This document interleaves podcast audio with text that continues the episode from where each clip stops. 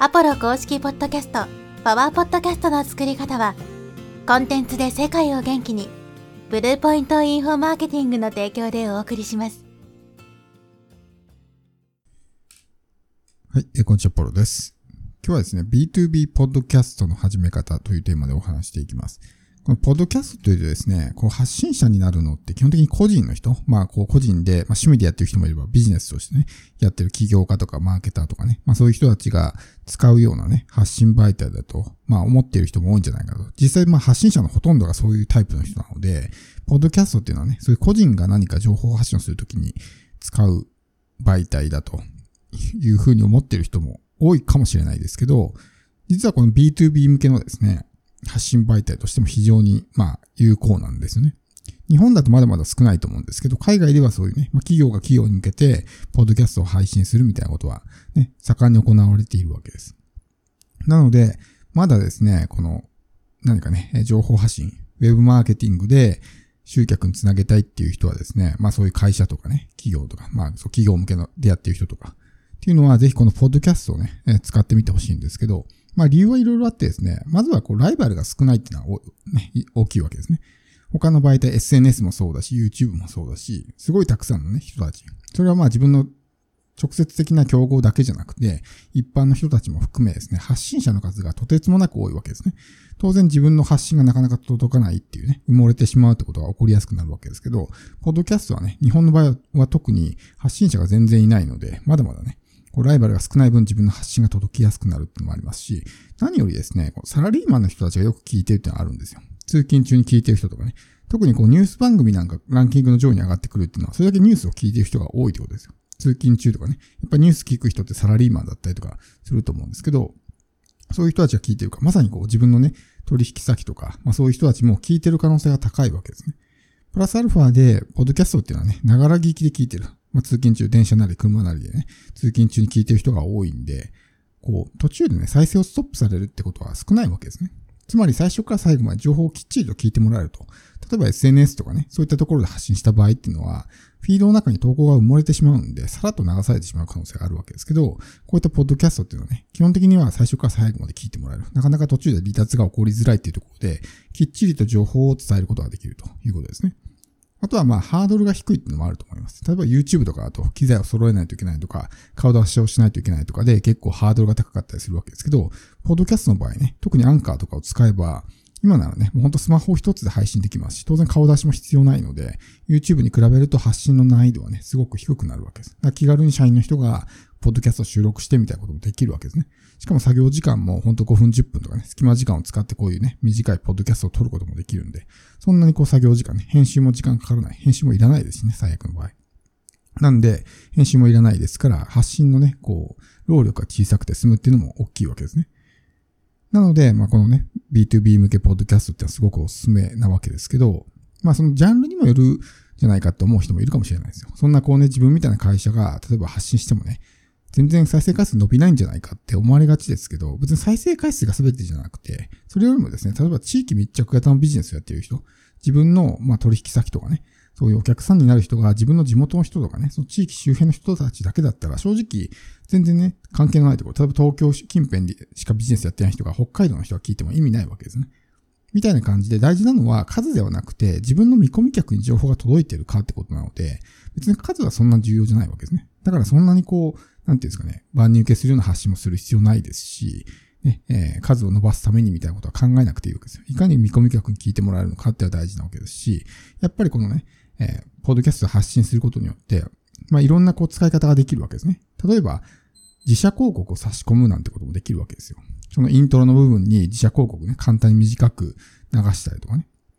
それはまあ、プロのナレーターに依頼してもいいですし、自分とこの社員がね、吹き込んでもいいと思いますし、実際海外の企業家とかマーケターとかだと、そのイントロの部分とかね、もしくはアウトロの部分に、自分のね、え会社の商品とか、自分が売ってる商品とか、何かそういうサービスとかのね、え説明だったりとか、そういったものを入れてる人も結構いるんですね。自分の番組なんで自分がスポンサーになって、まあ、広告費いらないですからね。それで自分の会社の宣伝ができるというところもありますし、あとはいろんなね、え使い方ができるんですけど、一番やっぱこう専門知識をね、披露することができると。自分は何かしらのね、会社でこのジャンルのね、まあ専門知識にすごい強いっていうんだったら、それに対して専門知識を披露するだけで、聞いてる人たちが、あ、この会社すごいな、みたいなね、感じになったりとか、まあそういうような感じで信頼してくれたりとかね。要するに、営業に行くのではなくて、相手に聞いてもらうわけだから、話を聞いてくれやすくなるわけですね。買ってください、買ってくださいってね、営業に行っても、こう嫌がられてしまったりとかね、こう、鬱陶しがられてしまうわけですけど、それをまあこうね、えー、こういう音声媒体で発信することによって、相手がね、自ら聞きに来てくれると。なので、その状態で自分のね、伝えたいことを伝えられるっていうのはすごく大きいと思います。で、どういったことを発信していけばいいのかってことですけど、まあいろいろあるんですよね。例えば舞台裏を話すとかね、普段表に見せないような、その舞台裏でどんなようなね、作業してんのかとか、まあ、そういう、まあ、 behind the scene って言うんですけど、 behind the scene を見せると。だからその作業裏というんですかまあそういうのってあんまり見せないじゃないですか。レストランとかだったら仕込みのシーンとかね。そういうのってあんま見せないわけですけど、そういうところに興味があったり、面白みがあったりするわけですね。あるいは商品作成秘話とかね。そこにかける思いとか、そういったことを伝えていくわけですね。で、それが共感を呼んだりとか、ね、応援したいなとか、ここと付き合いたいなとか、そういうふうに思ってもらえたりとか、あとは業界ニュースですね。その業界の最新ニュースとかね、今話題になっていることとか、そういうのをシェアするだけでもいいですし。あとは、ちょっとね、やり方が若干あれですけど、取引先をゲストに招くとかね。それは自分の、まあなんでしょうね、こうあの、お客様だったりとか、あるいはその、なんですか、下請けっていうんですか？の人たちだったりとか、その自分のビジネスに関わっているような人たちをゲストに招いてインタビューしたりとかね。そういうこともできると思うんですよ。まあ、いろんな使い方が本当にできるんですよね。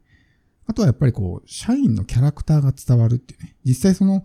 まあ営業スタッフとか別ですけど、その会社でどういう人たちが働いてるのかとかってわからないと思うんです。でもその社員たちが自分たちのね、キャラクターを表現することによって、より親近感とか出ると思うんですね。ウェブサイトに、ね、会社案内とかに社員の顔が出てるっていうのはね、やっぱそういう親近感を持ってもらう。そこで働いてる人たちがどんな人たちなのかっていうところでやっぱりね、一気にこう、まあ、えー、親近感が湧いてきたりとかね。っていうことが起こりやすくなるから、そうやってウェブサイトに顔出してね、スタッフを紹介とかしてるわけですけど、まあそれと同じことが起こるわけですね。このスタッフが喋ることによって。で、それでもし、例えばね、自分が行った営業先で、あいつもポッドキャスト聞いてるよみたいなことがあったら話がしやすいわけですよ。もちろんその確率っていうのはね、そんなに高くないとは思うんですけど、でもそうやってこう、世の中に対して発信していることによって、まずは自分の会社のね、認知が広がりますし、そこで専門知識を披露することによって、この会社ほんとすごいなって、エキスパートだな、みたいな、その専門性がより強くなっていく。なかなかそういうことってね、伝える機会がないと思うんですよ、伝えたくても。でもそういう、こういう、まあ無料の発信媒体でね、発信することによって、ま、そういったことをね、聞いてもらえる。しかもこの、ポッドキャストっていうのは基本的にストック型の媒体なので、一度発信したものはずっと残り続けるんですね。ずっと聞いてもらえるわけですよ。1年後も2年後も3年後もね、聞いてもらえるっていうところがすごく大きいですし。まあ、そういったところを活かしてですね、このポッドキャスト、B2B 向けにポッドキャストを発信していくっていうのはすごくおすすめです。で、あとはですね、その発信する、まあ、内容とか、どういう形で発信していけばいいのかってことですけど、一つはですね、まずは悩みの明確化なんですね。例えば、あなたの会社はこういうことで悩んでいませんかみたいな感じで、ね、例えば、スタッフが定着しない。いつもこう、ね、新しい人とってもすぐに辞めてしまうみたいな。その解決方法はこれです、みたいなね。その、多くのスタッフが定着せずに辞めてしまう原因はこれなんですと。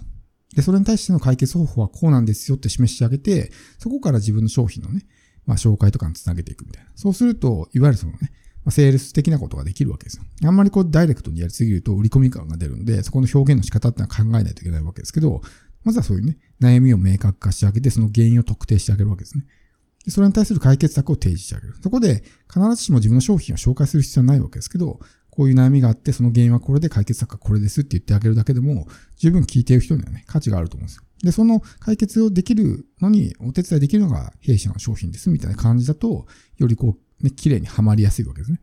もちろん毎回毎回こんな売り込みのね、え、発信ばっかりしてると聞いてる人もね、面白くないので、まあ当然ね、エピソードはその都度ね、内容を変えていく必要はあるわけですけど、でもこんなような感じでやっていくとね、このポッドキャストだけで一つセールスができるみたいな。セールスが成立するみたいなことができるわけですね。なので、まあいろんなね、やり方はあると思うんですけど、一つのおすすめとしては今言ったみたいな、悩みの明確化、原因の特定、解決策の掲示みたいな、こういうね、形でやっていくと、まあ一つね、自分の商品の、まあ制約につながりやすいというか、一つのセールスみたいな形でできるので、まあいろんなやり方あると思いますけどね。B2B 向けのポッドキャストってのはこれからまたどんどん増えてくると思うんですけど、まあぜひぜひですね、やってみてほしいと思います。